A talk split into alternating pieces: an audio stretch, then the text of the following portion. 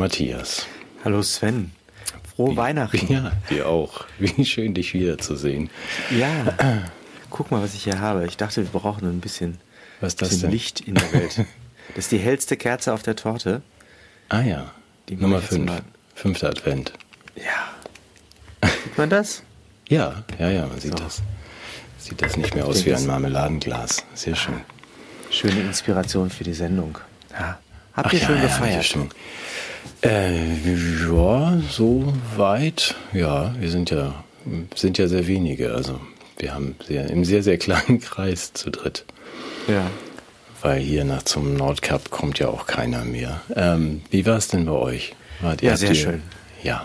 Lecker essen, tolle Geschenke, großer Oh, Baum. Geschenke? Hast du was Ja. gekriegt? Ja, ja, ja. Ja.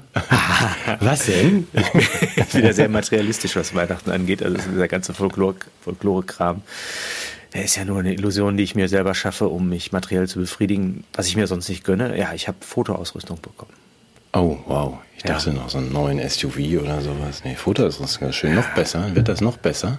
Also Ja, stichst du mir noch weiter aus hier? Zumindest was Technisch? das Objektiv angeht schon, aber ich glaube nicht jetzt. Äh, Ich sehe, brauche aber besseres Licht. Du siehst einfach immer besser aus. Das ist. Ja, dann kauf dir doch mal ein bisschen Licht. Das ist auch gar nicht teuer. ja, das ist schön. Wir, wir haben uns, wir haben uns ja, Flüssiglicht, ne? wir haben uns ja nur Medikamente geschenkt. So wieder. Ich habe also jetzt hier so Nasenspray gekriegt und Ach, was ist das? Ivermectin. also so für den Fall, dass da noch was passiert. Sonst können wir das ja vielleicht auf dem Schwarzmarkt verkaufen in, in Deutschland. ja, man machst du wieder alles richtig. Ja. Ja, nee, ich weiß nicht, also es ist ja alles abgelaufen, aber man kann das ja vielleicht trotzdem noch weiter verhökern. Du weißt ja, der Da Vorschlag. kam so, kam so ein, so, so ein fliegender Händler äh, wie in der Sesamstraße hier, äh, Graf Zahl, macht den Mantel auf, ne, schlechte Zähne, fiese Brille, Mhm. mit so einem leicht rheinischen Akzent und verkauft euch abge, genau. abgelaufene Medikamente. Ja, ja, ja, das können wir die Grenze schmuggeln und dann, ich darf mir noch was kriegen, so ein bisschen Aspirin oder sowas, so in der, im Ruhrgebiet. Das wahrscheinlich was alle. kann ich denn hier? Ich habe hier, ich habe hier, ach Gott, ich kann meine Medikamente hier gar nicht hochhalten. Also mein Lieblingsmedikament, um mal ein bisschen Werbung zu machen, ist ja dänisches Lakritz. Oder ist das dänisch überhaupt? Weiß ich gar nicht. Ja, Ah, das, so. ja, das ist dein hilft auch. Lieblingsmedikament. Okay. Ja. Ja. na gut, das können wir dann, aber das gibt's ja noch. Also das, Das- wird ja wahrscheinlich, und wen können wir das uns von Dänemark aus wahrscheinlich reinschmuggeln? Das wird ja wahrscheinlich hier hergestellt. Ich habe mir auch sagen lassen, hier wird ist viel Pharmaindustrie und so, aber Deutschland hat doch sowas nicht. Also Nein. weder Lakritz noch Medikamente. Nein, nein, nein, nein. Ja. Wir müssen das alles teuer importieren. Mhm. Ja. Aber Aber der, wir- Karl macht wir- das jetzt wieder gut. Wir- Ach ja, habe ich gehört, aber wir haben ja davor gewarnt. Ne? Also wir haben, glaube ich, vor einem halben und dreiviertel Jahr schon mal gesagt, dieses ähm, auch dieses Aktylyse-Problem, da, dass man so lieber die Schlaganfälle weglässt für ein halbes Jahr. Na ja, gut, komm. Ja, gute Laune machen. Jetzt die. Heizung ausmachen hier? Ich muss ein bisschen sparen. Außerdem ist es auch so laut, ja. Ja, aber äh, damals war, war es ja Desinformation und heute ist es äh, Verschwörungstheorie äh, oder wie, also irgend sowas in der Art. Sag mal, wie ist es denn in Dänemark? Du bist, ich beneide dich ja. Ihr habt, ihr habt Schlitten, Schlitten gefahren jetzt kürzlich und hattet richtig schön Schnee und Ja, ja, ja. Schlitten, also ohne Schlitten mit dem Auto. Auf der Straße kommt man ganz toll rutschen.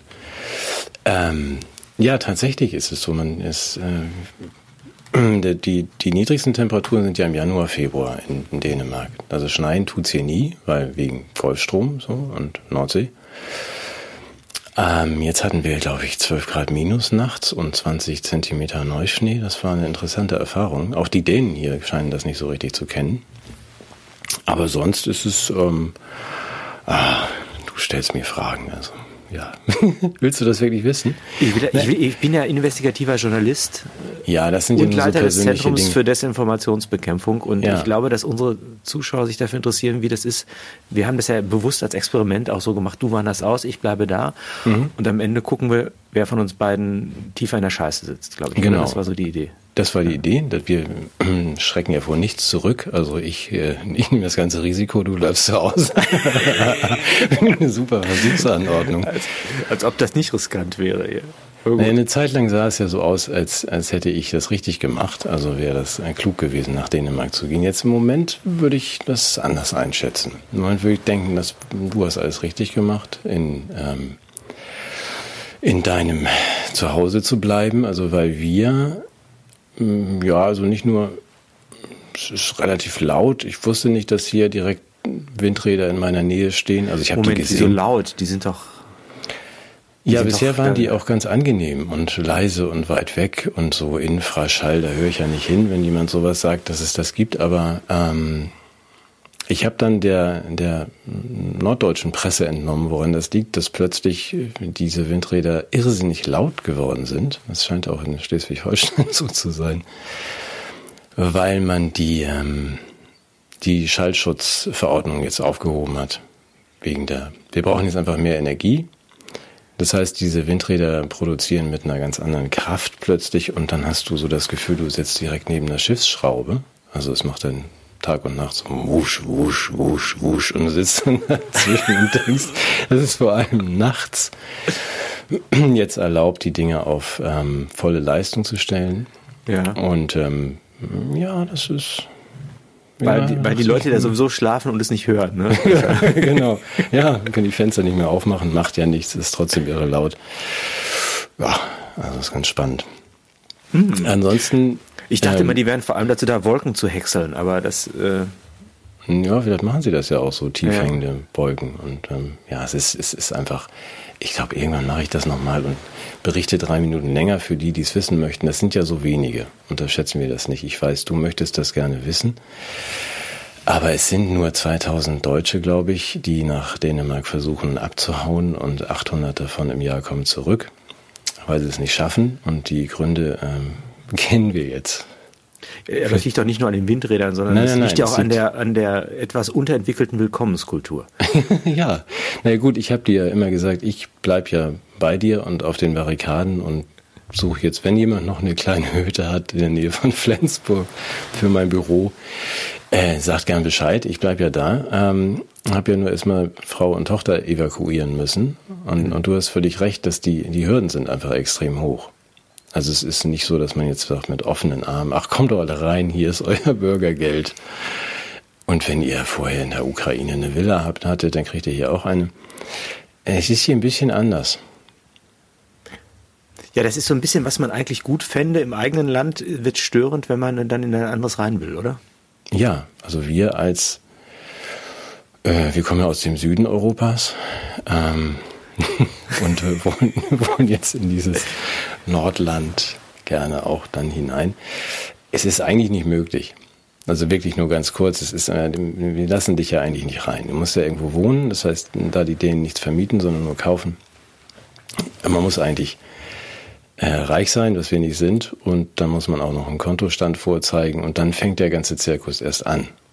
Ja, also das heißt, und wenn du jetzt Flüchtling bist oder wärst aus irgendwie einem Land wie der Ukraine oder sonst wo, gerade aus den noch südlicheren Ländern, dann ähm, schrecken die Dänen ja auch nicht davor zurück, wenn sich dann mehrere Familien in so einem Wohnblock versammeln, in einer der Städte, die es hier gibt, und da wird dann nicht mehr Dänisch gesprochen, dann sprengen die auch gerne mal die Wohnblocks in die Luft und sagen so, das wird jetzt geräumt und wir verteilen die Familien, das gefällt uns nicht, auf verschiedene Stadtteile, damit die sich gescheit integrieren. Deswegen haben die Dänen, glaube ich, keinen, ja so, guten, keinen so guten Ruf in Deutschland. Unglaublich, ja. Ja, das sieht ja bei uns alles ganz anders aus. Wir werden gegen Ende der, dieser Folge möglicherweise darüber noch sprechen. Mhm. Ja? Mhm. Aber gut. Aber ist vielleicht ganz gut, wenn man diesen Perspektivenwechsel auch mal hat. So äh, nicht nur als Insasse eines Landes äh, oder Einheimischer, sondern auch als Neueinkömmling über was zu sprechen. Also zumindest jetzt ja, rundet also, das Bild ein bisschen ab. Ja, vielleicht machen wir es irgendwann noch mal ein bisschen länger. Das mhm. gibt ja auch noch ein paar andere Länder auf der Welt. Und ich hatte schon vor Covid ab und zu mal die Idee, dass ich dachte, oh, ich könnte ja mal nach England gehen oder sonst wohin. Mhm. Und habe von den Freunden, die da sind, dann immer grundsätzlich schon gehört, der, das kannst du vergessen, du kommst doch sowieso nirgendwo rein. Also das kann man vielleicht immer mal vertiefen, auch mit den anderen Ländern, die mhm. so vielleicht in Frage kämen. Wir machen eine mhm. Sondersendung. Ich habe damals mhm. in Neuseeland gefragt, eine Freundin von mir ist da, die hat einfach nur gesagt, der Punkt klar, du kommst ja nicht rein, Sven. Du kannst nichts, du hast keine Million auf der Bank äh, und du bist alt. So was hört man immer gerne, ne? Ja. Das, ja, ja. Das war vor zehn Jahren, da war ich ja noch gar nicht so alt. Ja, nee, vergiss es. Sehr gut. Einzige ja. Chance. Ach, lass uns über schöne Sachen reden. Ja, tun wir doch, ja. Mhm. Ja. Äh, ist dir, ich ich habe noch eine verrückte Meldung entdeckt, wenn ich mal kurz ein bisschen rumalbern darf. Ähm, das hat irgendwas mit, mit, mit, der, mit der Energiekrise zu tun und der Ölindustrie. Die haben jetzt die Benzinbonzen zurück nach äh, Nigeria geschickt. Was? Ja, erklär mal, habe ich nicht gehört. Was? Die Benzinbonzen? Mhm. Vielleicht habe ich mich auch verlesen, aber es geht doch darum, dass äh, das sind doch jetzt Annalena Baerbock und die Claudia Roth sind da hingefahren und haben so komische Figuren ja, okay. wieder zurückgegeben. Ah, richtig. Ja. Bonzenfiguren. Ja, genau. Figuren aus Bonze. aber ja. habe ich mich da vertan. Ich weiß, ich weiß es nicht, aber was, was mir in dem Zusammenhang eingefallen ist, dass wir natürlich eine koloniale Schuld auf uns laden, wenn wir Ländern Ressourcen entziehen, oder? Wie die Bonzen, äh, Bronzen. Ja. Meinst du? Oder ja. auch Fachkräfte. Also ich meine, wir, wir haben ja einen Fachkräftemangel und wir holen ja immer mehr Fachkräfte jetzt aus Ländern, die fehlen doch da. Es ist ja so wie mit den Benzinbonzen. Mhm. Ja, wenn wir denen die Fachkräfte wegnehmen, dann ist doch da, ist das doch kolonialer Raub.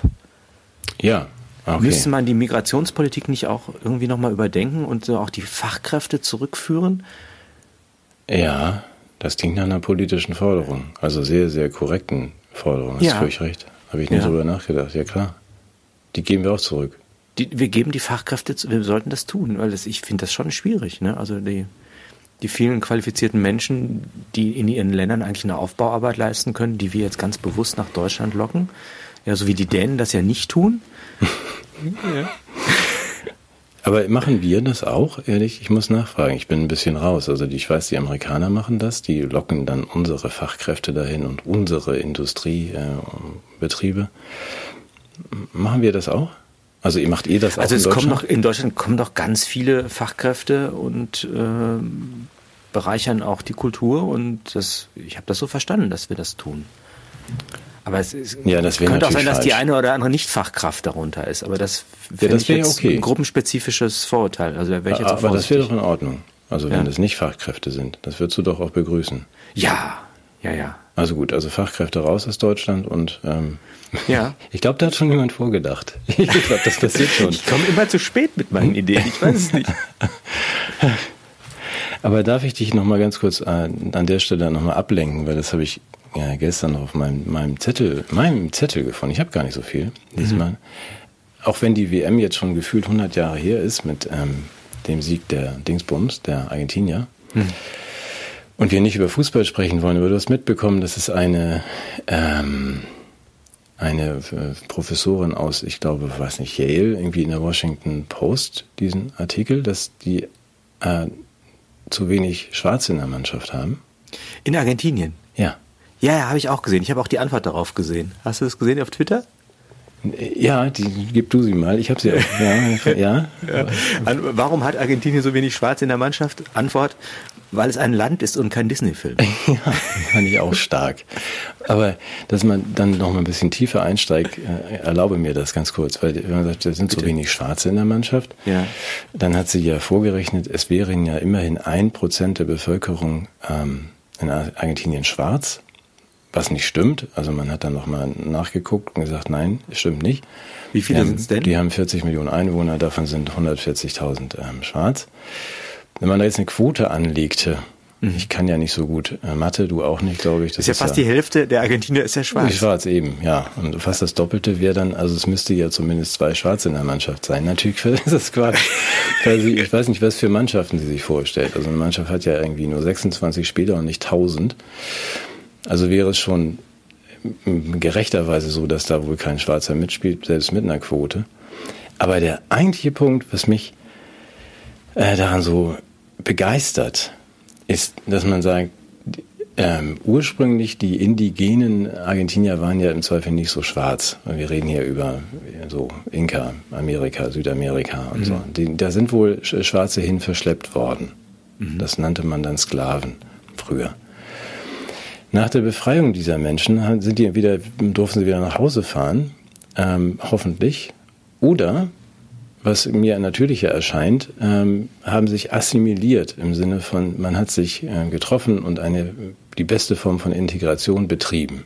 Nämlich, dass man sagt, wir machen Kinder. Wir machen Kinder. So, deswegen gibt es eine, eine Argentinien dann halt deren eigene Beschreibung dunkelbraune und ähm, hellbraune und so, so Weißbrote, also sowas wie uns.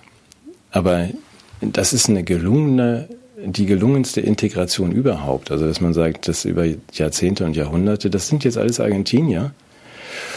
Das hat sich vermischt und wir sind alle Argentinier. Jetzt kommt so eine Truller und sagt irgendwie, ihr müsst mehr Schwarze aufstellen. Das ist, äh, ich finde, es geht gar nicht irrsinniger.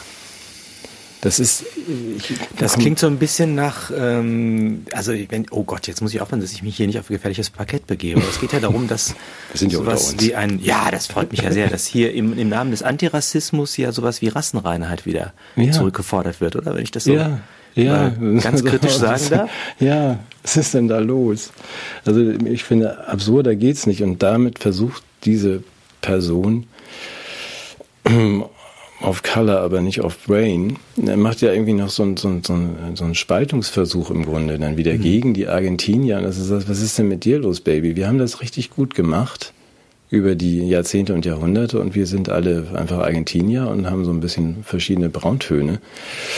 Und jetzt kommst du hier irgendwie und sagst, wir müssen jetzt was, die damals versteppten Sklaven hier wieder irgendwie aufstellen, obwohl es sie gar nicht mehr gibt. Also ich fände es aber da, da können wir eine ganze Sendung drüber. Ja, ja, ich bin auch begeistert. Ich bin auch begeistert. Ja. Aber man, das ist ein, ein heikler Punkt. Ja, oh Mann, oh Mann. Ja. Was war denn, was das, wenn wir jetzt gerade schon nicht über Fußball sprechen, was war denn jetzt mit diesem, mit diesem komischen äh, schwarzen Kostüm, das Messi da anziehen musste? Das habe ich leider überhaupt nicht mitbekommen. Weißt du das, was da los war? Ja, ich habe ich hab das ja alles, ja, alles gesehen, dieses äh, legendäre Endspiel. Hast du das nicht gesehen? Doch, der. Äh ich habe da so ein bisschen den Fußball und dann habe ich abgeschaltet, aber ich, aber ich habe diese das rituelle drumherum. Was, was musste der anziehen? Ja, jetzt müssen wir nachgucken, wie das genau heißt. Das war es an dieser kunstvoll gemachte Umhang des Emirs. Also die, ähm, das ist ein, ein, würdiges Gewand. Absolut. Es ist ein, für äh, innerhalb der Kultur, wenn du jemandem als Emir ein solches äh, Gewand, was äh, traditionell eine große Geschichte hat, ähm, umhängst und das wird auch handgefertigt und ist nicht nur teuer, sondern auch schön, dann ist das also man, man kann dich nicht mehr ehren wenn du jetzt als Matthias in, in Katar wirst und man dir etwas solches umhängt, das wäre die größte Ehre überhaupt. Es war nur bei dem Ereignis vielleicht nicht so ganz glücklich, dann dem Mannschaftskapitän die, die Landesfarbe abzuhängen, nämlich sein Trikot. Na, so ein bisschen ein kultu kulturelles Missverständnis. Aber es war gut gemeint. Ja, es war gut gemeint. Ja, es war bestimmt auch gut gemeint, dass Infantino eigentlich lieber aufs Bild wollte, oder wie der heißt, Infantini. Also. der hat ja den Pokal nicht losgelassen, das war sehr schön. Ah, habe ich auch alles, habe ich alles nicht mehr gesehen, das hat mich ja nicht mehr interessiert. Sagt Lino, Lionel mit deiner schwarzen Kutte, setz dich mal da links irgendwo hin, der, der Gianni hält den Pokal hoch. Hm. Ja. Aber die Nancy Faeser, die hat das schwarze Gewand nicht gekriegt, ne, oder? Nee, ich glaube, die war auch gar nicht mehr da, glaube ich so. Ja, so. Okay. Nee, nur. Ja. Ich habe den Emanuel gesehen, der war so süß, wie der sich Ja, das ist ja niedlich. Ach, das ist so ein lieber Kerl. Ah. Ja. Ja, ja. ja. Klatsche hast du ja klatscht wie so ein Seehund, ne? genau. Ach, herrlich. Ja, gut, okay. Die cool. Nancy, ja. Hm. Mhm. Was hast du denn noch auf deinem Zettel? Ähm, ich, wie gesagt, ich habe den nicht Fehler gemacht. Nein, ich habe unter der Woche vor Weihnachten mir ähm, deutsche Zeitungen gekauft könnte dir das Du bist ja verrückt. Der, der Nein, wanderst du schon aus, ja, und dann tust du dir den Dreck nochmal an? Naja, du weißt doch, ich hatte doch gesagt vor dieser Pause, ich mache jetzt mal diese ganzen Telegram-Kanäle, mache ich mal alles weg.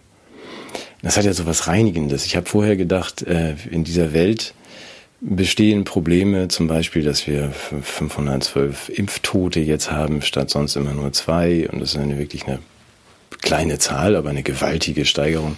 Ja, fast doppelt so viel, ne? Ja, richtig, schon wieder da. Aber fast. Also wir müssen mal genauer hingucken. und all diese Dinge, die wir beide ja häufiger machen. Und wenn man das dann mal wegschaltet und sagt, oh, ich möchte jetzt mal die, die, äh, den Mainstream lesen, habe ich dann gemacht. Und daher ja auch Sylvie Mais. Ich weiß deswegen, dass sie ein Kleid ähm, ohne was drunter anhatte. Das scheint den Leuten sehr wichtig zu sein. Mir ist das wieder komplett entgangen. Das sind die Nachrichten, die, die mich ja, interessieren würden. Ja, Boris ja. Becker ist aus dem Gefängnis raus und ähm, es werden wieder mehr Reisen gebucht und äh, an den Börsen geht es aufwärts und die Stimmung der, der, ähm, der Industrie und des Handels äh, steigt. Es wird besser und wir haben Gasdeckel und so weiter. Ich habe die Zeitung gelesen und deswegen sage ich ja auch, es ist gut, dass du in Deutschland geblieben bist. In Deutschland besteht überhaupt kein Problem mit gar nichts.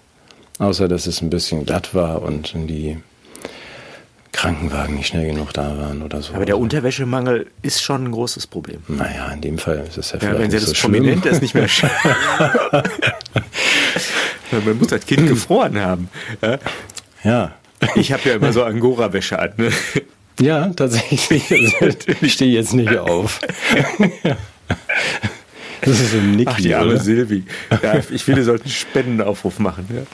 Ja? Unterwäsche für So, Silvi. Den Schlüpper von Angela Merkel. Gut. Aber ganz im Ernst, ich habe alle, alle Zeitungen, die ich kriegen konnte, gelesen. Es war nichts ähm, Ernstes und Dramatisches drin. Also es scheint in Deutschland alles ganz problemlos so weiterzugehen, wie es. Ähm, Ja, Wie es komisch, ne? Ja. Ich habe deswegen, auch nochmal mit Michael Ballweg drüber ges gesprochen, der findet das auch. Hm. Der hätte dieselben Zeitungen in seinem Gefängnis als politischer Gefangener und der findet das auch in Ordnung. Ja. Ja, hast du, hast du denn nicht von diesem schlimmen Putsch gehört, der in Deutschland stattgefunden hat? Ja, ich habe heute extra hier kein Tweet-Sakko angezogen, um bloß nicht in die Nähe einer, einer, eines Verdachtsfalles zu geraten, weil man sich nicht mehr sicher sein kann, ob die Unschuldsvermutung noch gilt. Also ich meine, das ist doch in Deutschland, wir haben doch immer noch Alarmstufe Rot. Naja, aber ihr habt es ja, also ihr muss ich jetzt in diesem Fall sagen, habt es ja im Keim erstickt, diesen, diesen Rollatorputsch. So knapp, so knapp waren wir davor. Naja, aber immerhin, wenn du so, das. so knapp. Aber sieh es doch mal positiv. Also das waren dann 25 oder 70, weiß ich nicht. Die hatten zwar keine Panzer, sondern nur eben Rollator.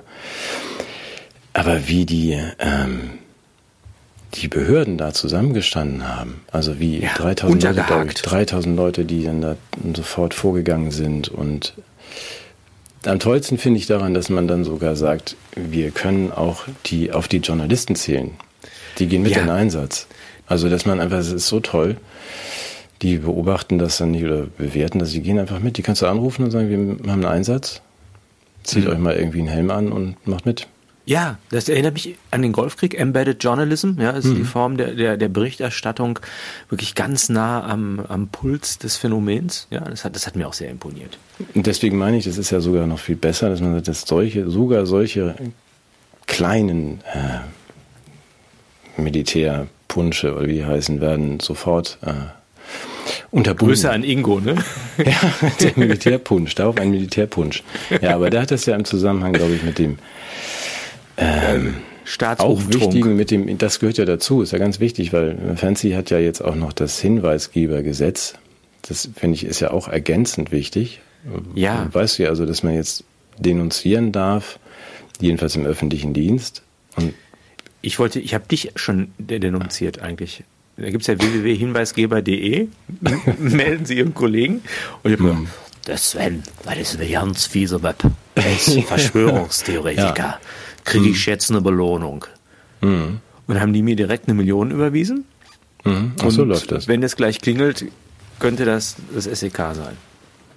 Und mir kann nichts passieren. Du darfst jetzt auch nicht sauer auf mich sein, das wäre diskriminierend. Also, sorry, ich hoffe, du verstehst das, dass ich dich jetzt Ja, ja, Das normalerweise würdest du für das die ja gute auch gar Sache. nicht.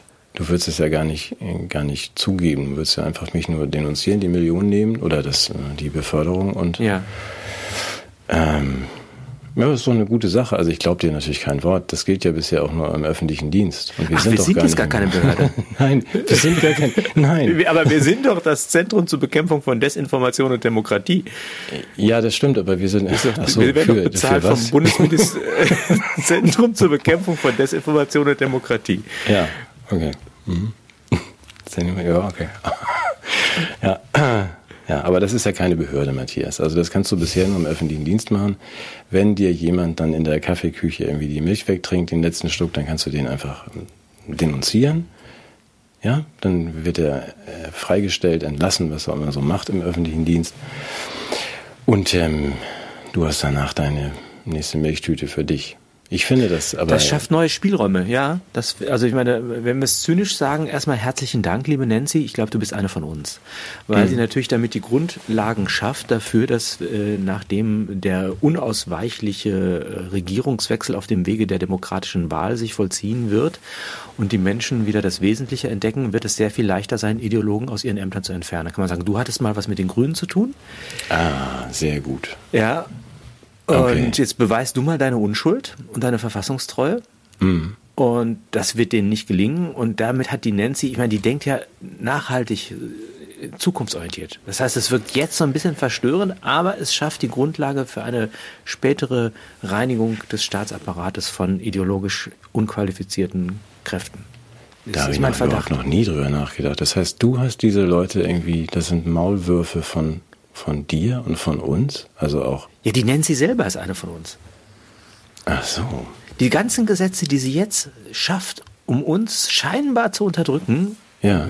werden wir dann nachher nutzen können, um uns all das vom Hals zu schaffen, was uns nervt. Stimmt. Das ist ja bei Sehr diesen gut. Gesetzen ist es ja immer so, dass, dass die gelten ja, äh, also zumindest der Idee nach, ähm, erstmal für alle. Mhm. Nur das heißt, nach diesem demnächst anstehenden Wechsel, dann ähm, kann man jeden anschwärzen als der, der hat mal die Grünen gewählt oder der ist sogar in der Partei oder gewesen. Ja, ja, ja, ja. Da, müssen die Leute sich von den Grünen distanzieren und so. Und das wird auch, das werden die auch machen.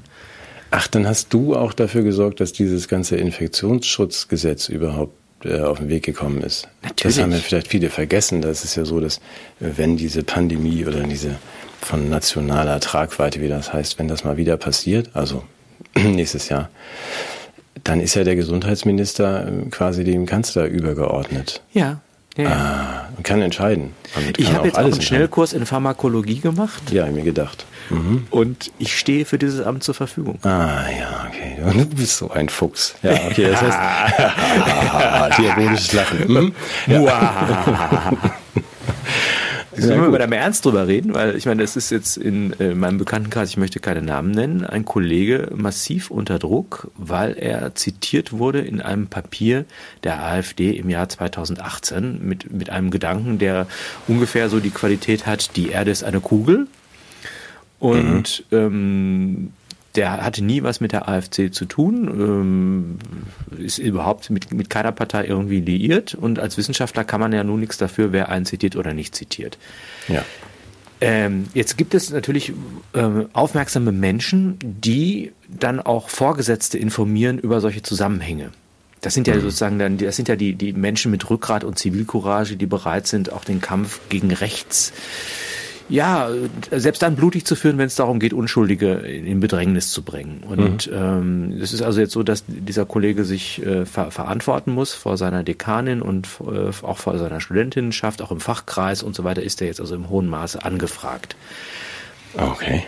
Und ähm, das, ist, das ist die Schattenseite der Denunziation, wenn man denunziert wird. Ne? Die Lichtseite der Denunziation ist, andere zu denunzieren, aber die Schattenseite ist ja, wenn es einem selber passiert. Was die Kollegen nicht verstehen, ist, dass Licht und Schatten ja auch immer ein bisschen wechseln, je nachdem, woher die Sonne scheint.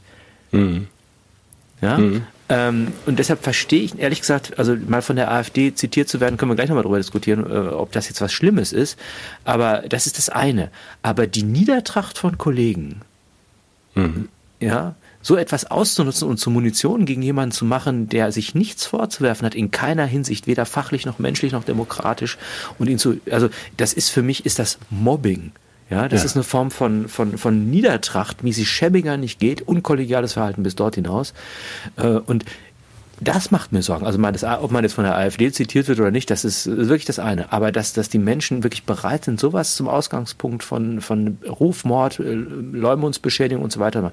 Also das, das ist, das ist, finde ich, erheblich. Und was, und deshalb habe ich am Anfang, und das war natürlich böse Ironie gesagt, das kann doch jetzt jeden treffen. Wenn wir erstmal den Furor der Denunziation ent, ent, ent, entfesseln, dann macht das doch von niemandem Halt. Und wenn man heute noch zu den Gewinnern gehört und äh, wird man morgen möglicherweise auf die andere Seite des Ganzen geraten. Also ich meine, was ist denn da als an kollegialer Kultur und Anstand verloren gegangen? Also an Kollegialität. Hm. Ich weiß, das ist ein recht schwaches politisches Argument, aber ich finde einfach, sowas gehört sich nicht. Dann brauche ich nicht ethisch zu diskutieren, dann muss ich nicht politisch diskutieren. Es ist auf der Ebene von, das gehört sich nicht. Ist hm. das für mich schon entschieden? Ja, ich kann nur dazu äh, betreten Schweigen. Also ich, ich meine, das, wir müssen ja nicht mehr wiederholen. Ich kann nicht verhindern, wer mich zitiert. Äh, ja, und selbst Punkt wenn, also ja, wenn, wenn, nee, jetzt, wenn jetzt die AfD einen klugen Gedanken hat, äh, also lass uns nochmal noch mal eine ganz grundsätzliche naive Frage stellen. Die AfD ist ja schlimm, ne? Habe ich gehört, ja. Soll die, sind, die, sind richtig, die sind richtig schlimm.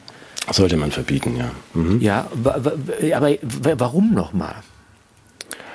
Ach Moment, jetzt weiß ich, die haben sich von Katar bestechen lassen. Mit großen Summen. Richtig, die Griechen an der Spitze der AfD. Ich erinnere mich. genau. Ja, ja. Genau, also erstmal erster Punkt gegen die AfD. Zweiter Punkt, glaube ich, sie, sie, sie planen Angriffskriege gegen Osteuropa. Mhm. Geht gar nicht, richtig. Geht gar nicht, ne? Erklärt, ja.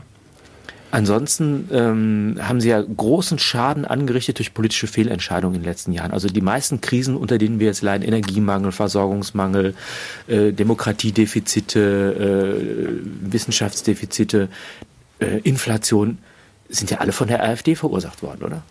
Mhm. Kann man ja, so sagen. Ich, da ja? bin ich jetzt nicht so ganz sicher. Das könnte man überprüfen, weil sie, glaube ich, nicht so tatsächlich in der Regierung waren. Ich will dich da gar nicht irgendwie jetzt bremsen, aber. Ach so, das, ähm, war, das, war, das war jetzt gar nicht die AfD? Nee, das war gar nicht die AfD, aber das sind ja, also jetzt sind wir wieder bei unserem Thema über. Ich muss noch einen loswerden. Ja, unbedingt. Ja. Ja. ja, also jetzt habe ich, hab ich ihn vergessen in dem Moment. Ja, also Mr. Ah, shit. Noch shit. loswerden. Fällt mir noch Lauterbach. nee, aber ist, ist, das, ist das nicht. Äh, ach so, genau. Die, jetzt weiß ich, was gegen die AfD spricht. Sie ist ja die Rechtsnachfolgerin einer, einer äh, Partei, die im Totalitarismus sehr um sich geschlagen hat, damit diese SED oder so. Ne? Das ist ja. doch. Deshalb ist die AfD doch auch gefährlich. Ja, daher kommen die, aber ich bin nicht sicher. Also ich habe immer. Ich, ich, ich verwechsel auch die Parteien. Die sind ja so ununterscheidbar geworden. Ja, bis auf, bis auf die AfD und dann gibt es, glaube ich, noch irgendeine Tierschutzpartei, die sich auch, ähm, die sich da abgrenzt. Aber ähm, das ist ja ein heikles Thema. Wir, wir sind ja keine AfD-Sympathisanten oder doch? Ich weiß nicht, ich will das Nee, mal. wir sind in Äquidistanz zu allen Parteien. Wir, wir kooperieren nicht mit der AfD, aber wir würden uns selbst auf externen Druck und unter Folter nicht von den Grünen distanzieren. okay. Ja, also würde ich nicht machen, würde ich nicht machen. Also es war nicht alles schlecht gewesen. Ja? Und was die ah, Grünen gemacht haben. Ja. Ja, okay. Ja. Und jetzt kommt, jetzt kommt noch, jetzt kommt, jetzt kommt noch in die Knacknuss des Tages für unsere äh, hochbegabten Zuschauer. Wenn es die AfD bräuchte, um die Traditionen der Aufklärung, des Humanismus und des Christentums zu zerstören, wäre sie längst an der Macht. Das ist dieser, jetzt muss man kurz das Bild mal einfrieren. Herrlich, oder? Ja, herrlich. Darüber denken wir dann in einer stillen Minute nochmal nach, wie herrlich dieser Satz ist. Ja, wunderbar. Äh, wollen wir die, die, noch, die noch ernsthaft kurz äh, besprechen? Nein, wollen wir nicht. Also nee, einen ich, Satz äh, kurz noch, einen, einen Satz ja. noch doch kurz. Ich habe jetzt, ich habe ja auch Zeitungen gelesen und ich habe jetzt, und das ist, das ist vielleicht nochmal eine, eine, eine systematisierende Pointe zu dem Ganzen. Michel Welbeck wird dir was sagen. Mhm. Hat jetzt ein Interview, Interview gegeben mit Michel Onfray, was ähm, in, von der FAZ gewürdigt wurde als Rechtsruck von Michel Welbeck, weil er gesagt hat, ohne Christentum ist eine Kultur desorientiert oder so in der Richtung und hat ein bisschen gesagt, dass so eine sich selbst überlassene Menschheit vielleicht auch eine traurige und verlorene Menschheit ist. Ich finde, sowas darf man diskutieren, aber das wird als Rechtsruck dargestellt. Und was mir aufgefallen ist, dass ja vielfach dann die Frage gestellt wird, ist der rechts? Ne? Also ist, ist jetzt der Sven, ist der rechts? Ist der Matthias, ist der rechts? Ist der Michel, ist der rechts? Aber was keiner fragt, ist, hat der recht? Ja? Mhm. Könnte man ja auch fragen, hat er recht mit dem, was er sagt? Und ich glaube, dass diese, diese Frage, ist der rechts, eigentlich dazu dient, die zweite Frage auszuwischen. Mhm. Ja, ich bin ja links, wie alle sehen. Du bist rechts. Ich, ich bin rechts, ja. Aber weil ich Recht habe. Ja, ich glaube, dass die Verleumdung des Rechtsseins auch mitunter damit korreliert, ob man Recht hat. Ja gut, aber das können wir zumindest mal streifen. Also das Rechts und Recht haben wird ja gar nicht mehr gestellt. Der du bist rechts und oder wir sind alle rechte Nazis und potenzielle Staatsdelegitimierer oder weiß der Geier was. Also jedenfalls sind wir ja alle Nazis. Wir haben, glaube ich, schon mal darüber gesprochen, mhm. dass ich da an der Stelle gerne immer einhaken mag und frage, was, was ist denn das? Wie definierst du denn das? Also was du gerade sagst, heißt das, dass, dass ich was tue, dass ich ähm, einen Angriffskrieg gegen Russland äh, plane oder möchte? Dann, ähm, okay, und was heißt denn Nazi noch Ja, also, also Nationalsozialist, ja. Hm. Gut losgelöst von dem Begriff, aber dass man dann sagt, was, was, was heißt denn das? Das ist bäh, das ist ganz furchtbar, das darf man nicht sein, ist klar. Aber die, diejenigen, die sich jetzt kritisch äußern, das sind wir ja auch gelegentlich, wenn wir nicht gerade Comedy machen. Dies ist ein Comedy-Format. Hallo, Und wir sind Kunstfiguren und alles, und was wir, sagen, ja. unterfällt, unterliegt der Pressemeinungsfreiheit und der Kunstfreiheit. Das ist letztendlich alles Satire. Genau, trotzdem die naive Nachfrage, wenn man würde ja sogar ein Kleinkind stellen, was heißt denn das? Der, der Opa ist jetzt ein Nazi oder der Sven oder der Matthias? Also weil sie jetzt gesagt haben, wir haben Fragen, wir würden uns gerne unterhalten über äh, politische Dinge oder diese Gesundheitsfragen, was wir auch mal gemacht haben, oder warum eigentlich Bill Gates irgendwie alles entscheidet hier, dann bin ich ein Nazi. Das ist ja vielleicht ein bisschen zu einfach. Ich glaube, das haben aber auch viele da draußen schon begriffen. Ich bin da irgendwie, ich, ich stehe vor dieser diesem unsichtbaren Volkskörper oder dieser Bevölkerung und frage mich dann, wie die eigentlich ticken. Ja, Volkskörper ist bestimmt das falsche Wort. Ich nehme das Ja, aber der hat auch keine zurück. Unterwäsche an, der Volkskörper. ja, offensichtlich. und ist inkontinent. Nein, ich, wirklich, wie ich, ich verstehe. Soll ich dir die Frage beantworten, was, ja. was Nazi ist? Ja. Ich meine, ernsthaft, und das, und das finde ich das Schlimme. Ähm, der Nationalsozialismus war ja tatsächlich eine verbrecherische Tendenz, die sich in sehr manifester Weise kriegerisch und genozidal über Europa ausgebreitet hat und deshalb mit Recht kritisiert wird. Es geht ja darum, dass eine bestimmte faschistische Ideologie, die sowas wie, wie Rasse zum Ausgangspunkt des politischen Raumes macht und damit eine chauvinistische Überlegenheitsdoktrin kriegerisch nach innen und außen zum Ausdruck bringt und totalitär ist. Und das zu kritisieren, halte ich für unumgänglich, aber auch für evident. Also ja. ich, ich frage mich auch, ob irgendjemand gibt, ob es jemand, der sagt, ja, das möchte ich noch mal oder so. Ich, das, das wäre die, das wäre die eine Frage. Was, was ich aber jetzt schlimm finde, ist, dass die Inflationierung des Vorwurfs, du bist Nazi, jetzt beim kleinsten Gesinnungsverbrechen oder bei, bei der missratenen Lautäußerung äh, herangezogen wird, ist für mich eine, eine, eine Entwertung dieser, dieser scharfen Kategorie, die auch zu, zu Recht verwendet wird im historischen Zusammenhang und auch im ethischen Zusammenhang, indem man sie auf jedermann und alles anwendet. Und ich finde, das ist, das ist ein, das wäre für mich das Verbrechen. Hm. Ja, und nochmal, ähm, interessant ist ja, dass, dass ja auch der Hinweis auf totalitäre Parallelen ja, äh, untersagt ist, die ja möglicherweise gerechtfertigt sind, wenn man sie analytisch ansetzt. Aber andererseits ist die, die, die inflationäre Verwendung des Begriffes, wenn es denn ja nur die Unliebsamen trifft, äh, gesellschaftlich völlig opportun. Also auch das sind ja Dinge, ich meine, wir haben das mehrfach besprochen, aber äh, Insofern, glaube ich, ist es einerseits ist es ein Totschlagargument auf der einen Seite und auf der anderen Seite ist es eben tatsächlich auch ein scharf gefasster historischer und politologischer Begriff, auf den ich auch nicht verzichten möchte. Nee, aber das hat damals schon äh, Viktor Droste, glaube ich, schön zusammengefasst. Die deutsche Debattenkultur ist ja eigentlich, geht ja so, wer zuerst Nazi sagt, hat gewonnen. Also das, ist, das ist im, ja, das ist im Grunde immer noch und jetzt auf die Spitze getrieben. Jetzt geht es halt noch wesentlich schneller als früher. Also sobald du auch nur den, dein Köpfchen hebst beim Whack-a-Mole, äh, kriegst du die Nazi-Keule ab und bist raus. Mhm. Gut, aber nochmal die Frage dahinter war ja eben meine, ich kann die, äh, meine Mitmenschen, ich pendle ja immer noch zwischen diesen beiden Ländern, ich kann die weiterhin überhaupt nicht einschätzen. Und da würde ich gerne mal ein bisschen weiter mit dir noch drüber sprechen. Ich, ich kann das, ich kann das nicht nachvollziehen. Ich kann es nicht nachvollziehen, wie sie sich verhalten, wie diese Umfragen ausfallen. Also, dass die ähm, große Regenbogen-SED immer noch eine Mehrheit hat oder hätte, wenn heute gewählt würde. Und wie die, die äh, Deutschen sich überhaupt Verstehst du, wo ich hin will? Also ich habe hab ein Problem damit, dass sie zu Beginn dieser Pandemie gesagt haben, wir wollen jedes Leben retten und ähm, gehen auch notfalls in einen totalen Lockdown und grenzen Leute aus und überlegen, ob wir eine Impfpflicht machen und so weiter. Alles um Leben zu retten, und sich gleichzeitig jetzt in dieser Zeit alles nehmen lassen, was äh, ihr Leben, was lebenswert ist und was ihr Leben begünstigt und, und sie, sie sich einfach den ganzen Tag jetzt gefährden. Also wie kann man sowas machen? Wie kann man jetzt dann gleichzeitig sagen, einerseits wollten wir alles schützen, andererseits führen wir Krieg und, äh, und frieren uns den Arsch ab und ähm, schaffen unsere, unser Grundgesetz ab und stellen die Weichen für spätestens 2025, dass hier richtig, äh, wie richtig schlimm wird. Dass richtig viele Leute draufgehen und wahrscheinlich diejenigen, die das jetzt schweigend geschehen lassen, mit. das kriege ich nicht so ganz zusammen. Das ist so eine suizidale Tendenz, die man da ausmachen kann. Sowas wie kollektiver Selbstmord auf Raten im Vollzug. Und es ist ja nicht nur, dass wir uns das nehmen lassen, wir schenken es her oder mhm. wir ent, entrauben es uns auch freiwillig. Also da gibt's ja äh, alles Mögliche, was da noch mit reinspielt.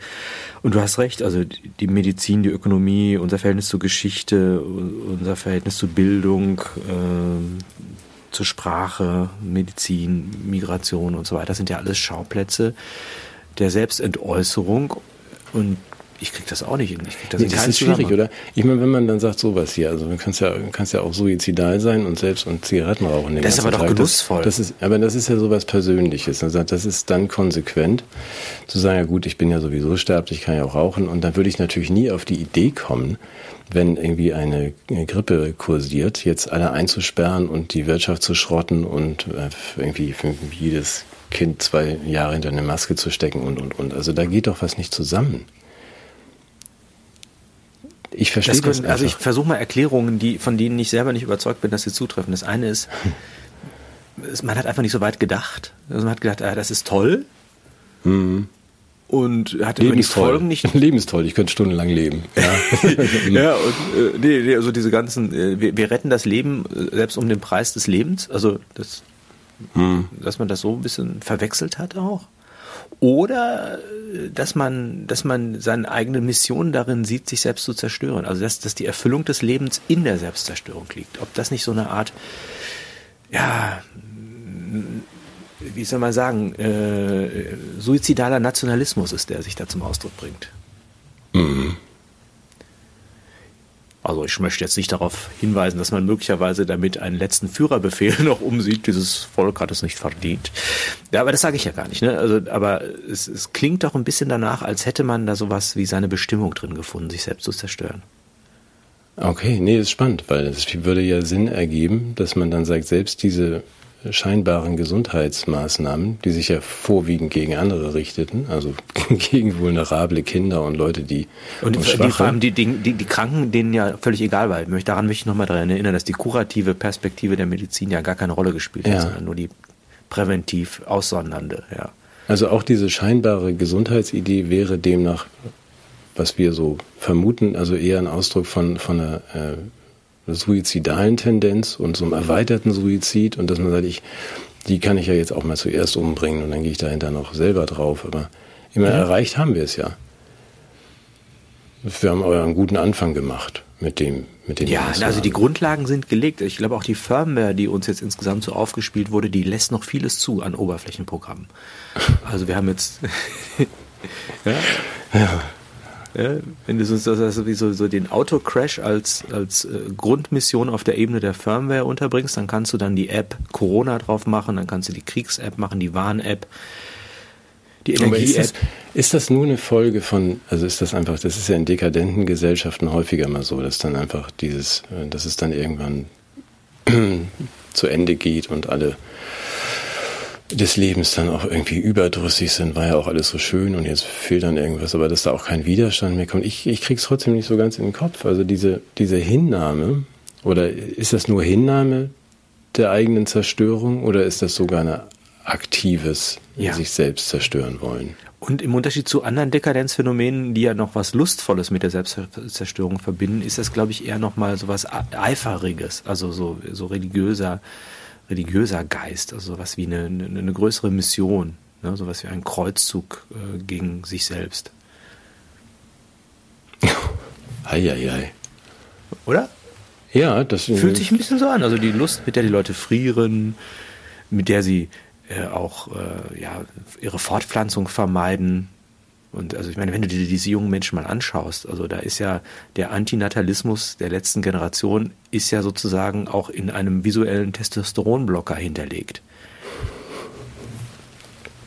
Aber das heißt was? Die Deutschen wollen, halten nichts von sich selbst und finden das ganz okay. Nein, nein, sie, sie finden sich großartig in der Art und Weise, wie sie sich selbst zerstören. Das ah, ist, ja. ist, eine Form von, von Arroganz und Chauvinismus, der sich aber gegen sich selbst zurückwendet und weil dahinter was ist, also ein tiefer Selbsthass oder eine tiefe Selbstverachtung oder was. Ich versuche die Psyche irgendwie zu, oder die, die Störung zu verstehen, die dahinter liegt. auch warum die, du weißt, ich schreibe darüber seit vielen, vielen Jahren mhm. Bücher und referiere so vor mich hin, wo man sagt, ist, wir haben so eine hervorragende Ausgangssituation gehabt, also spätestens irgendwie ab den 70ern oder in diesem äh, oder wahrscheinlich nach dem Krieg direkt. Also haben eine hervorragende Ausgangssituation gehabt als Schaufenster des Kapitalismus und wir hatten sie sogar Ende der 80er noch und Anfang der 90er, dass man sagt, man hätte doch dieses füllen können, äh, wegen des großen historischen Glücks, dass man uns nicht zu einem äh, Arbeiter- und Bauern Bulgarien gemacht hat, sondern so aufgebaut hat und so weiter, dass das mit irgendeinem Sinn füllen zu können. Gut, man hat uns in den Weg gestellt, diese ewige Schuld. Ja, also dass man sagt, ihr seid an allem schuld, ihr Deutschen. Du mhm. hast das in der Schule gelernt, ich glaube ich auch, bis zum Erbrechen. Das ist geradezu ein großes Glück, dass mich das nicht innerlich radikalisiert hat, weil ich glaube, genau diese, äh, ich fand das historisch interessant, ich habe das auch äh, nachvollzogen. Ich würde auch bis heute sagen, dass wir sowas wie eine Verantwortung haben, die zu mhm. unserer Staatsräson gehört, aber eben das Schuldthema ist, ist ja etwas, was die Verantwortungskategorie nochmal in, in, in ein anderes Fahrwasser bringt und eben problematisch dadurch wird. Ähm, die Frage ist jetzt, du kommst auf 89, ne? Ich würde das auch sagen, ob wir nicht, also erstmal, das werden jetzt unsere Zuschauer, die aufmerksam sind, möglicherweise auch darauf hinweisen, dass das ja nicht nur alleine in unsere Hände gelegt war, welche Geschicke wir nach 45 genommen haben, sondern dass wir immer noch unter der Fürsorge von, von Alliierten ähm, standen, die auch äh, auf, auf dem Wege der Re-Education uns davor geschützt haben, zurückzufallen in äh, alte Muster. Ja, hm. insofern sind wir nicht alleine äh, für unser Glück und auch für unsere, unsere Deformation verantwortlich. Aber ähm, tatsächlich ist die Frage, wo ist der, der Dank? Also ich, ich, ich erzähle es jetzt mal ganz bewusst äh, etwas pathetisch. Dafür, dass wir diese Chance erhalten haben nach 45, haben ja sehr viele Menschen ihr Leben gelassen. Und zwar natürlich im Rahmen von geopolitischen Interessen, aber trotzdem ist dabei rausgekommen, etwas, was für uns eine Startchance gewesen ist. Ist dieser, dieser späte suizidale Umgang mit unserer eigenen historischen Verantwortung nicht auch eine Ohrfeige für die Leute, die damals Deutschland befreit haben? Ja. Und die hätten. Also, ja. Findest du nicht? Doch, das ist ein interessanter, interessant weitergedacht, ja. Also auch das noch. Das ist mir jetzt irgendwie fast einen Schritt zu weit. Ich verstehe die Idee, ja. Also du meinst, dass jetzt die, die unsere Befreier auch, ähm, auch zu Recht beleidigt sein können, dass wir so wenig draus gemacht haben aus der Gelegenheit.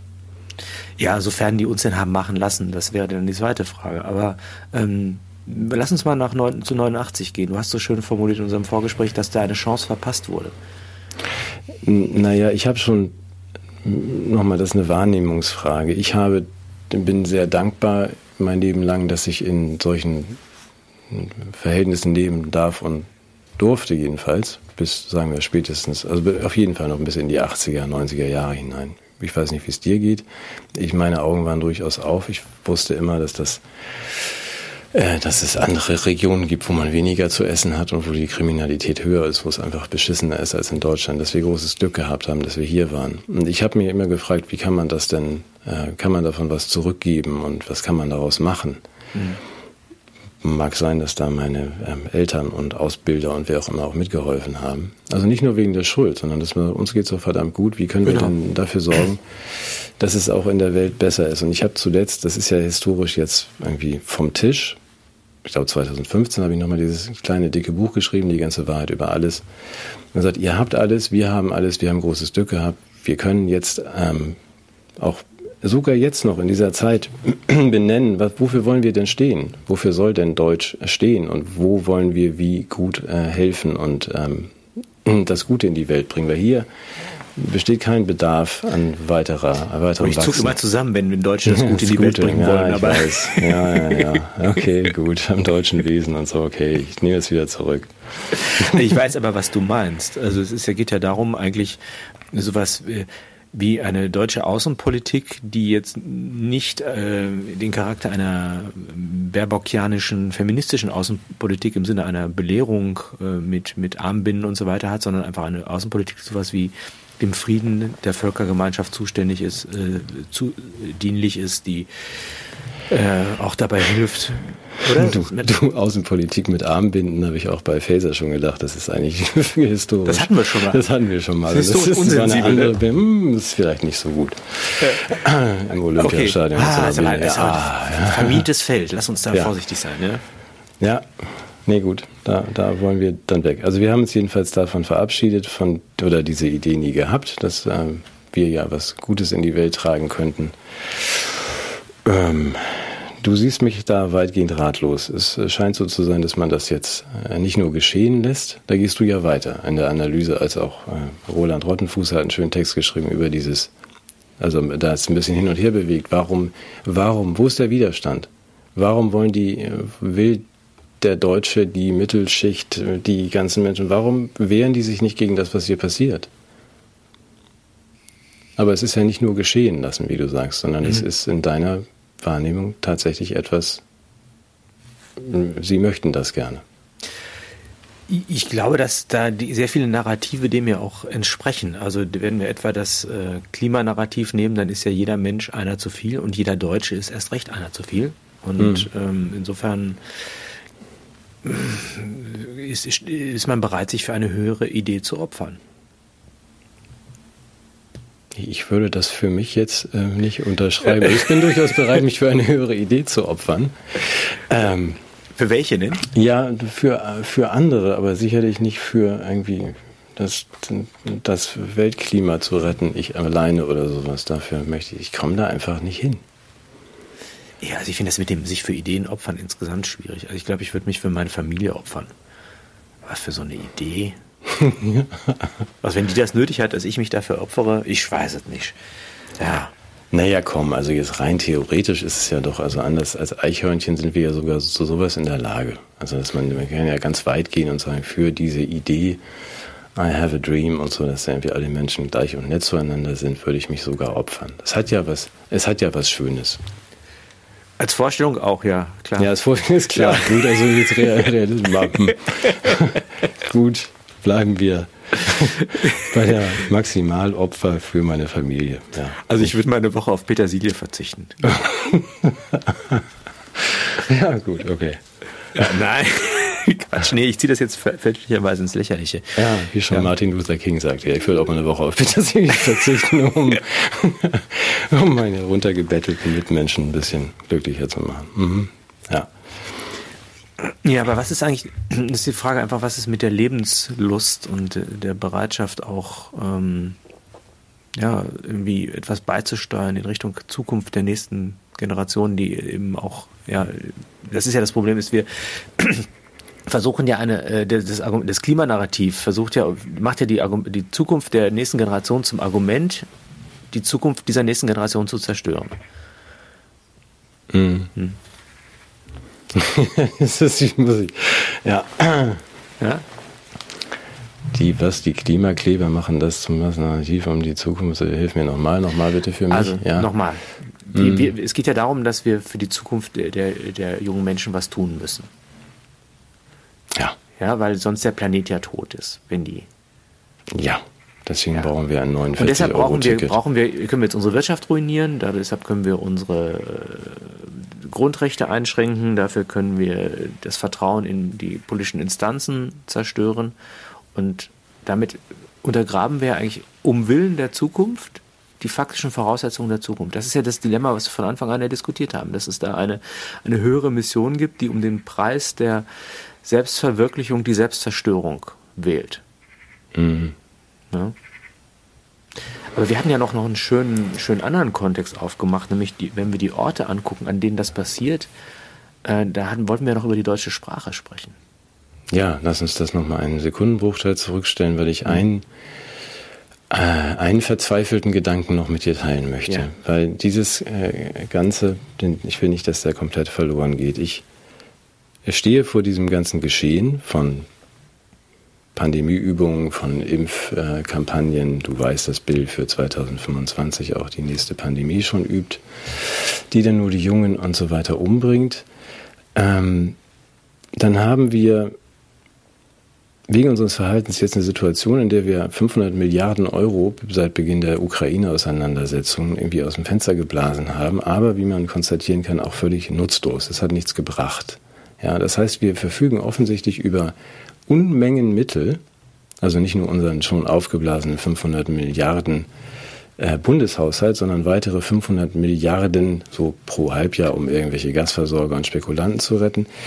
Äh, wo ich dann immer davor sitze was ist denn mit euch los, Leute? Also warum, warum machen wir das nicht anders? Warum geben wir diese Billionen nicht für was anderes aus? Davon können wir, nach. davon können wir, ja, du, das ist fast das Doppelte. Davon können wir, davon können wir ja irgendwie aus dem Stand die ganze, ganze Welt retten und was irgendwie schon damals im Syrienkrieg irgendwie vorgerechnet worden ist vom UNHCR, also von dem, von dem Hilfswerk der UN, geht doch dahin, wo die Krisen stattfinden, äh, baut da irgendwie blühende Landschaften auf und helft den Menschen. Ja, stattdessen verbraten wir hier jetzt so jährlich ein Billionchen oder auch zwei, äh, um unsere äh, spekulierenden Gasversorger glücklich zu machen und einen verdammten Scheiß Krieg zu führen gegen die Russen ja, statt Friedensverhandlungen anzufangen. Ich höre jetzt auch schon auf. Ich bin ja hier nur in, in einem Comedy-Format. Ich verstehe das nur nicht. Selbst als Nicht-Mathematiker verstehe ich das nicht. Und schon gar nicht als Humanist. Was ist denn 500 Milliarden durch 80 Millionen? Boah, du stellst Fragen, mein Handy ist aus. Du hast ja, recht, das Kalkulie. Ja, das ist, glaube ich, die Hälfte oder so. Ich weiß. Ja, so ungefähr. Das ist, glaube ich, ausgegangen, glaube ich, irgendwann ausgerechnet für jeden Steuerzahler wären das 36.000 Euro bisher. Ah ja. Also das ist ja gar nicht so viel. Nicht das, das hat man ja schnell ja. wieder. Ah, eben, haben wir alles noch auf der hohen Kante liegen. Gut, damit ist dieser kleine, kleine verzweifelte Gedanke beendet und du wolltest noch über tatsächlich ja über die deutsche Sprache reden. Das hatten wir im Vorgespräch, das finde ich sehr spannend. So, also weil die, die Deutschen wenn ich das mal kurz zusammenfassen darf aus unserem Vorgespräch. Ich habe ein bisschen Sorge, wenn es jetzt noch enger wird und die Situation schwieriger wird und andere Nationen sagen, wie zum Beispiel Franzosen, ja, jetzt ist zwar, jetzt rücken wir ein bisschen dichter zusammen, aber wir sind doch alle Franzosen, wir haben eine große Geschichte, wir können uns auf etwas besinnen. Das äh, sehe ich in Deutschland äh, nicht so ganz sitzen, weil wir ja keine, nichts haben, worauf wir stolz sind und wir nichts haben, wofür wir stehen. Wir können ja nicht mal sagen, an, uns an unsere Vergangenheit erinnern und sagen, ja, wir waren ja mal die, die, ähm, ja, die Herrscher der Meere, die Briten oder sowas und lass uns doch mal darauf besinnen. Und die Kolonialgeschichte war auch nicht so ruhmreich, ne? Nee, alles nee. nicht. Also nee. wir haben ja nichts, uns gibt es ja auch seit 1860 und danach haben wir nur zweimal Krieg angefangen und verloren. Wir ja, waren also Fußball-Weltmeister 1974. Ja, okay. Und 2000. Erinnert euch daran. Lasst uns alle ein vereinte Breitner und Beckenbauer sein. Nein, wo, wo kommt das dann her? Also wo, und da haben wir beide zu Recht, glaube ich, gesagt, das, was die Deutschen, diese ganzen Stämme von Germanen bis Alemannen irgendwann zusammengeführt hat und dann zu einem Land gemacht hat von immer schon verprügelten Stämmen zwischen den, den großen Nationen von Griechenland bis Frankreich, die sich dann zusammengefunden, das war die Sprache das Einzige, wo man sagt, das ist zwar mühsam, Nordfriesen und Bayern zusammenzubringen, aber mit ein bisschen Hilfe sprechen sie die gleiche Sprache. Das ist das Einzige, was wir haben. Mhm. Mhm. Und das finde ich gar nicht mal was Schlechtes. Nein, und die Sprache ist auch noch fantastisch und man sieht ja so viele Möglichkeiten. Leider sprechen ja 30 Prozent der neue Schüler, nein, der Schüler ja, nicht mehr Deutsch und ich sage ja auch der Erwachsene. ja. Ich habe auch den. Und 90 Prozent der, der B&B-Moderatoren können ja auch nicht richtig rechnen. Ja, das bin ich, ne?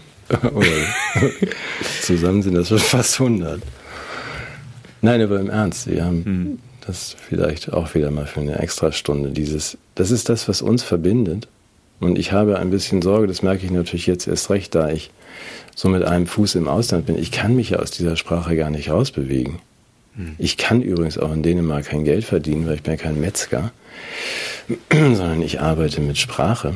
Und ich liebe diese Sprache. Und es ist auch nicht so, dass es so irgendwie, wenn man dann aus dem Land geht, das ist schon, als ob ein naher Verwandter stirbt. Das ist schlimm. Mhm. Ja. Also, dass man sagt, das kann man doch nicht aufgeben, das, was uns verbindet.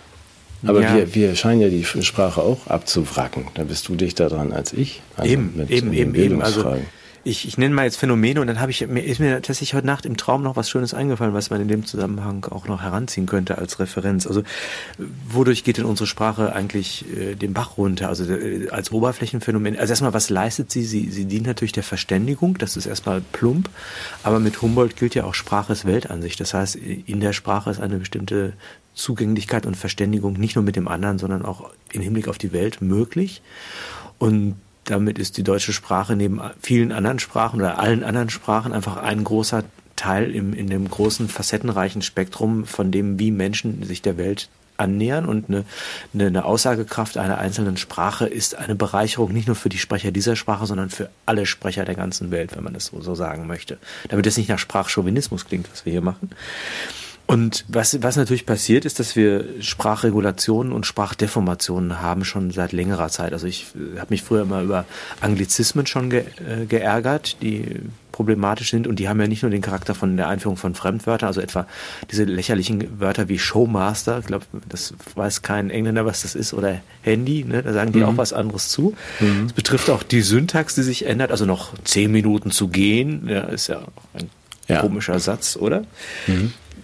Dann der Political Correctness Diskurs greift sehr regulativ in die Sprache ein. Es gibt äh, die Digitalisierung, die einen verkürzte schriftlichen Ausdruck oder das Versenden von kurzen Voicemails äh, nahelegt und die Verständigung erschwert. Dann haben wir eben auch eine, eine große ähm, Community von Menschen, die das Deutsche nur geringfügig sprechen können. Die meisten von ihnen auch Muttersprachler, manche auch mit einer anderen Herkunftssprache. Also auch das ist eine große Erschütterung, so dass man sagen muss, also diese Sprache als, als, als gemeinschaftsstiftendes Element ist erschüttert, wenn nicht sogar irreparabel zerstört. Und jetzt kommt die, die Referenz, die mir da eingefallen ist. Turmbau zu Babel. Mhm. Ja, also das ist ja in dem Moment, wo äh, sich eine Gruppe, wo eine Gruppe geschwächt werden soll, in, in Machtkontexten, ist es natürlich ganz leicht, sie dadurch zu verwirren, indem man sie sprachlich dividiert. Und das, was da jetzt gerade passiert, äh, es ist ja tatsächlich eine Form der Entkernung oder einer Identitätsberaubung, die ja nicht nur die Gemeinschaft trifft, sondern auch jeden Einzelnen, der dann noch versucht zu sprechen, aber sich nicht mehr verständigt fühlt. Also mhm. ich hab, könnte man viel noch dazu sagen. Also uns läuft jetzt ein bisschen die Zeit weg, aber ich, ich glaube schon, dass es auch Machteffekte sind, die sich in dieser Sprachzerstörung niederschlagen. Ja, die Zeit, wir können ja nächste Woche die Zeit wieder einholen und das einfach weitermachen. Aber mhm. es ist, ich meine, den Gedanken sollte man sich nochmal mitnehmen, wenn wir uns das nehmen lassen. Also, weil daher kommt, wir sprachen schon mal drüber, das ne, substantivierte Adjektiv, also Tiedusk und Deutsch, das ist, das ist kein, er bezeichnet keinen Landstrich, aus dem diese Leute kommen, das be bezeichnet eine gemeinsame äh, Sprache oder genauer, die sind nicht fähig, die Hochsprachen zu sprechen, diese Leute, die in diesem Gebiet wohnen. Deswegen sind wir Deutsche. Das ist einfach nur, das Einzige, was uns wirklich verbindet, ist diese Sprache, ist die Sprache. Und wenn wir uns die nehmen lassen, sind wir eigentlich nicht mehr da. Deswegen würde ich da gerne Rückbesinnung finden. Das hat gar nichts mit Sprachchauvinismus zu tun. Und nochmal, ich bewege mich gerne in der Sprache und die hat ja nun so unendlich viele Möglichkeiten. Aber sie ist auch äh, das Einzige, was uns verbindet. Und wenn wir das irgendwie erhalten wollen, dann müssen wir uns darum, glaube ich, kümmern. Ja, ja wir beide kultivieren das ja. Ja, die, nein, die Sprache du machst das nicht. Nein, nein, nein. Ja, du ja, hast ja. viel mehr publiziert und den deutschen Sprachschatz bereichert. Nicht zuletzt durch das Douglas Adams Lexikon, in dem du selbst die Ortsnamen ja, ja, ja, ja. unerschlossene Ressource des sprachlichen Ausdrucks unserem Wortschatz hinzugefügt hast. Ja, ein schönes Weihnachtsgeschenk fürs nächste Jahr. Ja. ja. Gut, aber dann denken wir oh, jetzt Was für ein düsteres Ende. Ich muss hier nochmal gucken hier. Guck mal, meine düster? Kerze. Ja, jetzt hier so, wir sind ja hier so beim Sprachverfall und so, aber die Kerze brennt noch. ja. Solange diese Kerze noch brennt, ja. Ja. Wird es uns denn zu Silvester wieder geben oder zu Ja, Neujahr? wir werden nächste Woche ein, einfach mal eine positive Vision für 2023 folgende entwickeln. Das haben wir jetzt aber nicht abgesprochen. Ich falle aus allen Wolken. Ach so, ja, das ist, das ist nur eine, das ist nur positiv. Was soll das denn? Wir machen ja, du, du hast ja eine Woche Zeit. Du bist doch ein findiges Kerlchen, Matthias. Du wirst doch wohl in einer Ich muss Woche ja meine Angora-Unterwäsche waschen in der Woche. ja, diese da dahin vielleicht wieder trocken, sonst machst du das mal ohne Unterwäsche. Also nächste Woche positiv ohne Wo stand Unterwäsche. das mit der Silvi? In der Bild, die liegt ja irgendwo noch rum, kann ich dir schicken. Aber Schick ist, schön ist das nicht. Achso, nee, dann muss ich es auch nicht sehen. Gut, nächste Woche positive Visionen für äh, 2023 folgende. Ja. An Neujahr. In diesem Sinne. Bis dann. Bis dann. Tschüss. Ciao.